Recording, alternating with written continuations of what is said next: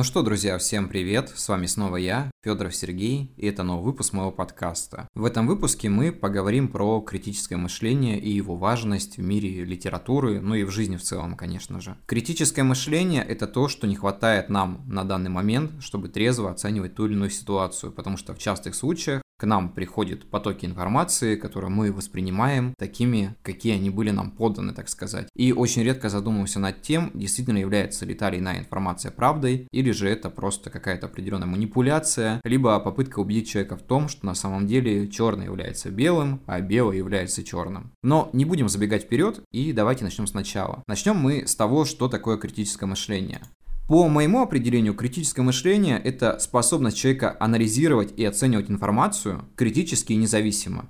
Почему это важно для писателя? Для писателя это важно потому, что в литературе критическое мышление помогает нам глубже понимать и воспринимать тексты, а также выявлять какие-то скрытые значения, посылы автора и, естественно, учиться видеть не поверхностно. Потому что читая ту или иную книгу, мы часто воспринимаем это все за чистую монету, хотя во многих случаях автор играет так со своей аудиторией, проверяя ее на то, как она воспримет произведение, увидит ли она в нем какие-то скрытые замыслы, либо же будет воспринимать как за чистую монету. За чистую монету в этой жизни очень сложно что-то принимать, ну вот лично мне информация, которая подается, она всегда подвергается какому-то определенному сомнению. Это не значит, что я там не доверяю близким людям и так далее, нет. Просто, допустим, читая те же новости, вот давайте возьмем, например, новости, новости. Это то, на чем сейчас держится, в принципе, вся сеть всемирной паутины под названием интернет. Потому что новости это очень популярно. Многие блогеры стали вести какие-то новостные выпуски. Я тоже хотел этим заниматься, но у меня просто пока нет на это времени, может быть, когда-нибудь потом. Потому что я же всегда прихожу к каким-то трендам, когда они уже уходят, вы же об этом знаете. Ну так вот, воспринимая ту или иную новость, мы должны понимать, что она нам подается с определенного источника, и, соответственно, нам нужно ее проверить.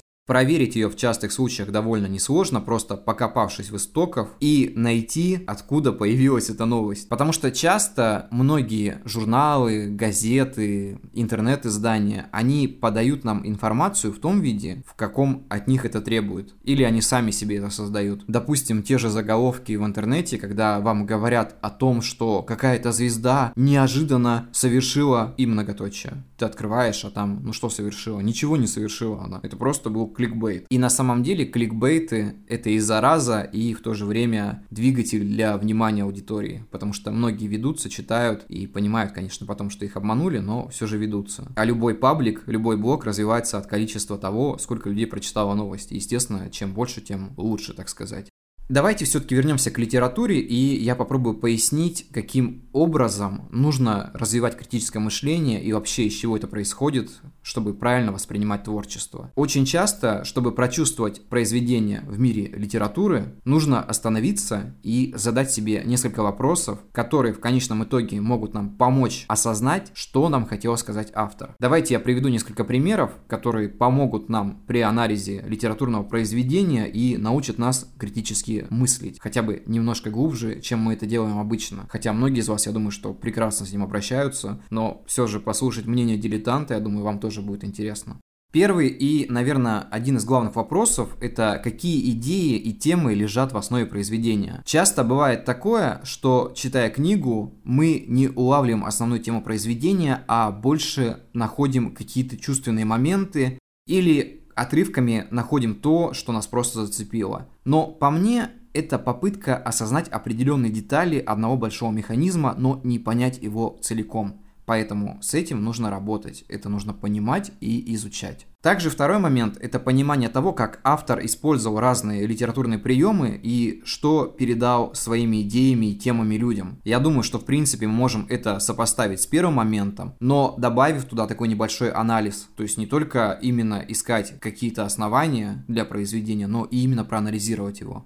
Туда же мы можем добавить персонажей и взаимосвязь между собой. Это тоже о много чем говорит. Взаимоотношения между персонажами. И самое главное, что добавляет произведение яркость, интерес и зацикливает вас на нем, это, конечно же, метафоричность, символичность, которая по своим свойствам может полностью передать дух произведения. Читая то или иное произведение в мире литературы, важно задавать себе один вопрос как данное произведение может оказать влияние на читателя.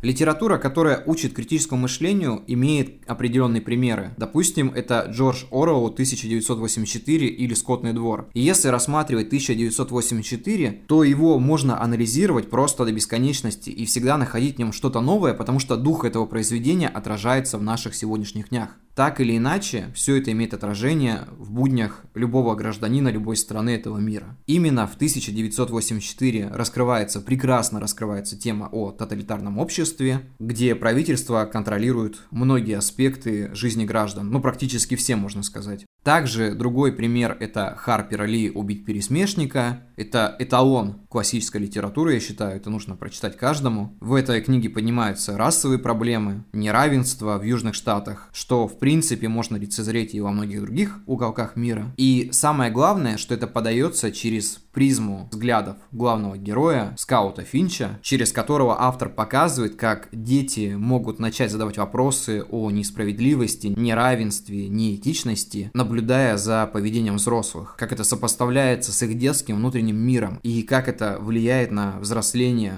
духовное, моральное взросление ребенка.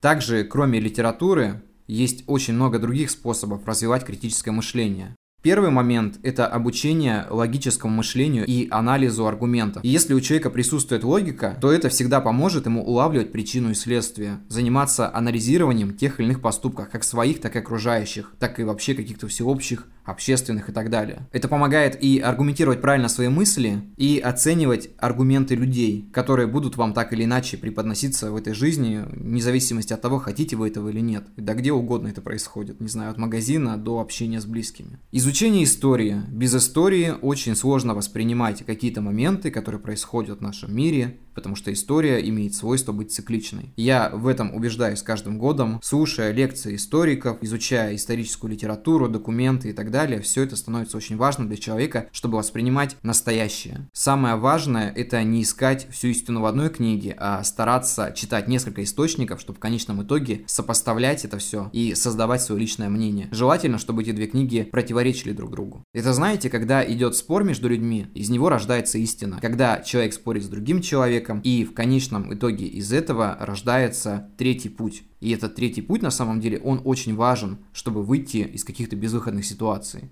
Также нужно учиться обсуждать сложные темы, которые мы можем находить в книгах. Я, допустим, последнее время читаю Ремарка. Там очень много моментов поднимается отношений государств и людей, которые участвуют так или иначе в жизни, обычных граждан, так сказать, и к чему это все, собственно, ведет. В завершении подкаста мне хочется сказать, что критическое мышление нужно практиковать. Оно помогает решать проблемы в очень разных областях, правильно понимать и воспринимать информацию, относиться к любой информации как к тому, что можно изучать, не просто воспринимать за чистую монету, но и анализировать. Потому что если жить чужими мыслями, чужой правдой, то очень сложно добиться развития себя как личности. И в конечном итоге вы прекрасно сможете справляться с какими-то повседневными задачами и, конечно же, обрести свой третий путь. И перед тем, как закончить, хочу тезисно подвести то, что я вам сейчас донес. Критическое мышление – это способность анализировать информацию, выявлять скрытые связи и отношения, конечно же, оценивать качество и достоверность полученной информации. Критическое мышление учит вас задавать вопросы, как самому себе, так и тому, кто пытается донести до вас свою истину. Хотя при этом мне кажется, что она у всех довольно субъективная. С этим знанием мы сможем выявлять противоречия, искать какие-то альтернативные решения проблем и, конечно же, делать эти решения более качественными. Я думаю, что на этом будем заканчивать. Всем спасибо, до скорых встреч, увидимся и всем пока.